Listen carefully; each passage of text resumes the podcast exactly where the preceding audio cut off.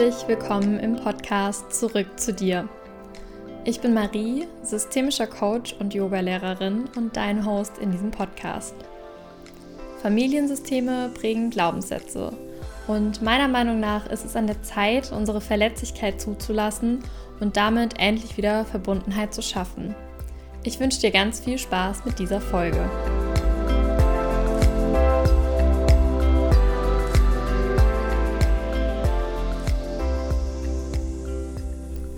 Hallo, ihr Lieben, und herzlich willkommen zu dieser neuen Folge im Podcast Zurück zu dir. Ich freue mich sehr, heute mit dir über das Thema zu sprechen. Was ist eigentlich Yoga? Vielleicht denkst du dir jetzt, hm, Marie, ist doch relativ klar, was Yoga ist. Wir gehen auf die Matte, es ist irgendwie Sport. Mm -mm. Genau das ist Yoga nämlich nicht. Und ich möchte heute ja, einfach mal mit euch drüber sprechen, was ist Yoga wirklich, was steckt dahinter, was heißt auch dieses Wort und was ist das Ziel von Yoga. Und vielleicht hast du dich das auch schon mal gefragt, warum wir eigentlich diese verschiedenen Yoga-Figuren haben, die irgendwelche Tiernamen haben, warum wir meditieren, so bewusst atmen, warum es diese verschiedenen Begriffe im Yoga gibt.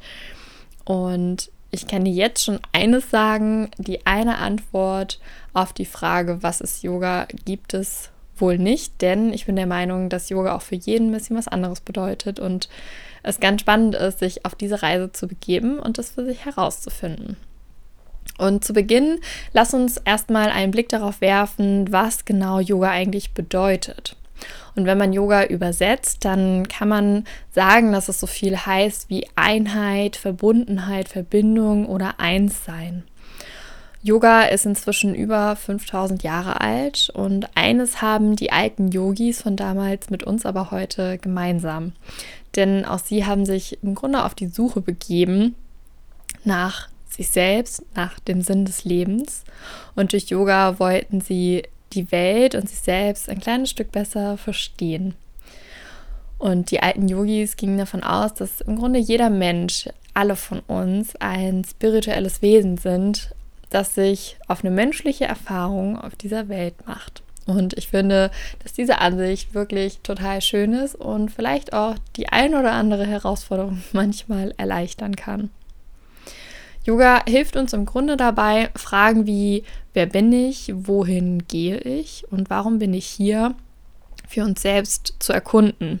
Und das sind ja Fragen, die wir uns im Grunde alle stellen und die uns im Yoga dann irgendwo auch wieder verbinden.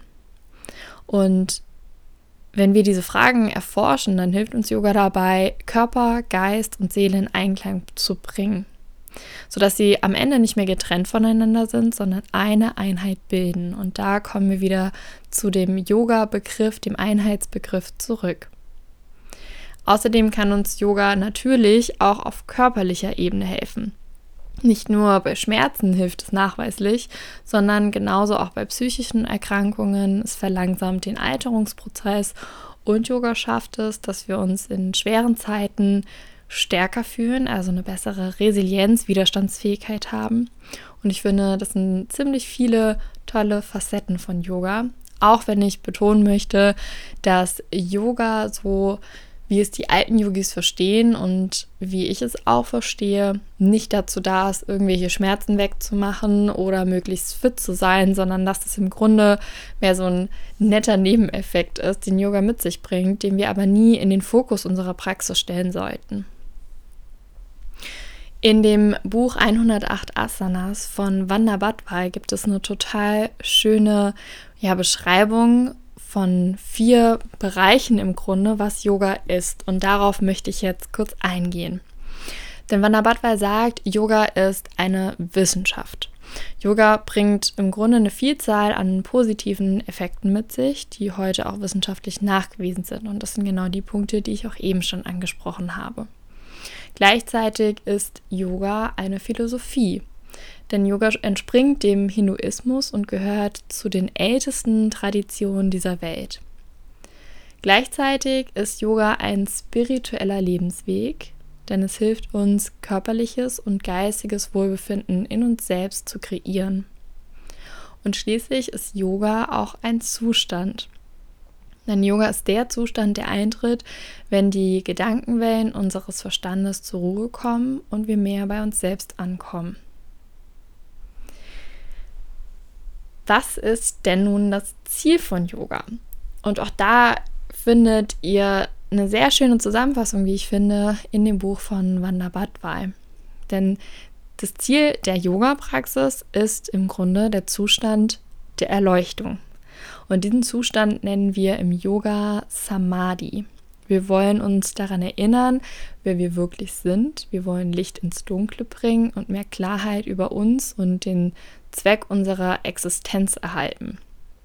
Und mit Hilfe von Yoga können wir uns selbst besser kennenlernen, wir können negative Glaubenssätze und Limitierungen loslassen und wir können somit in den Zustand des vollkommenen Seins und der Freiheit gelangen. Und ich finde, das ist wirklich eine total schöne Beschreibung und ja, Zusammenfassung von Yoga. Und trotzdem finde ich es ganz wichtig, dass jeder von, von euch, von, von uns selbst auch eine, eine Definition von Yoga findet. Ich weiß noch, ich hatte im letzten Jahr ein ganz tolles Mentoring bei meiner eigenen Yogalehrerin. Und ich kann mich an eine Mentoring-Session erinnern, ähm, wo ich irgendwann zu ihr gesagt habe, Ute, im Grunde ist das doch Yoga. Und sie holte mich an und sagt, ja, auch das ist Yoga. Und für mich war das so ein totaler Aha-Moment, weil wir wirklich ja tiefer eingestiegen sind, weil wir ähm, darüber gesprochen haben, was zum Beispiel auch die Yamas und Niyamas für mich bedeuten, ähm, weil wir kontempliert haben über verschiedene Themen und ich irgendwann für mich begriffen habe, das, was ich jetzt gerade empfinde und diese Weitsicht, die ich dadurch bekommen habe, und das Ergebnis, was auch für mich am Ende dieses Gesprächs herauskam, das ist für mich Yoga. Und ich verstehe Yoga als im Grunde einen, einen Weg oder für mich ist es der Weg der Persönlichkeitsentwicklung. Ich bin ja auch ähm, als systemischer Coach unterwegs und merke aber immer wieder, dass sich Yoga und die Dinge, die wir im Coaching machen, total überschneiden. Und egal in welchem Bereich man schaut, ob das jetzt die Psychotherapie vielleicht ist, ob es ähm, im Schamanismus ist, ob es in anderen Coaching-Richtungen ist, im Grunde machen wir alle sehr ähnliche oder gleiche Dinge und wollen das gleiche erreichen, nämlich einen Zustand, in dem wir glücklich sind, in dem wir mit uns selbst verbunden sind und genau das erreicht für mich Yoga. Und ich habe im letzten Jahr gemerkt, dass sich meine eigene Yoga-Praxis auch nochmal total vertieft und verändert hat, weil ich zum einen öfter und mit mehr ähm, ja, Kontinuität auf die Yogamatte gegangen bin und daraus ganz viel ziehen konnte, denn es gab für mich irgendwann nicht mehr gehe ich heute oder gehe ich nicht, habe ich Lust oder habe ich keine Lust, sondern es war gesetzt, dass ich jeden Morgen auf die Yogamatte gegangen bin oder es auch immer noch mache und jeden Morgen gehe. Und ich habe mich auch mit Yoga abseits der Matte ganz viel beschäftigt, wie zum Beispiel mit den Yamas und Niyamas, den yogischen Werten, über die ich auch ganz kurz in der äh, Ahimsa-Podcast-Folge gesprochen habe. Denn Ahimsa ist einer oder der erste yogische Wert nach Patanjali. Und wenn du beginnst, nicht nur Yoga auf deiner Matte zu praktizieren, äh, sondern Yoga als das zu sehen, was es wirklich ist, und das ist eben nicht nur Asana, dann verstehst du, was Yoga für dich machen kann, dass es dich näher zu dir selbst bringt, dass es dich ähm, ja zu mehr Ruhe und Balance führt in unruhigen Zeiten, dass du gelassener auf Situationen reagieren kannst, wo du vielleicht ansonsten direkt auf 180 bist, dass du auch vielleicht ein Stück weit einfacher mit schwierigen Lebenssituationen umgehen kannst, weil du weißt, dass diese, dieser ruhige Ort in dir, im Yoga nennen wir das Purusha, immer in dir ist, egal welcher Sturm im Außen tobt und dass du dich immer wieder mit diesem vollkommen stillen und ruhigen Ort verbinden kannst. Und all das sind ja für mich Beispiele und, und Dinge, die ich gelernt habe im letzten Jahr, was Yoga eigentlich ist. Und ich wünsche dir, dass du vielleicht in diesem Jahr dich auch auf diese Reise begibst und mehr und mehr rausfindest, was bedeutet eigentlich Yoga abseits der Matte für dich. Ich hoffe, dass dir diese ganz kurze äh, und knappe Folge gefallen hat und du vielleicht das ein oder andere Neue für dich rausziehen konntest. Wenn du noch Fragen hast, was ist Yoga eigentlich oder speziell zu dieser Folge, zu verschiedenen Themen, dann kannst du mir immer gerne über Instagram oder per Mail schreiben. Die Infos dazu findest du in den Show Notes. Und ansonsten schau super gerne mal bei meinem Online-Yoga-Studio vorbei, was ich gerade am 1.1. eröffnet habe. Du kannst dir hierzu jederzeit eine kostenlose Probestunde buchen und einfach mal reinschnuppern und vielleicht auch Yoga nochmal ganz neu und anders für dich entdecken.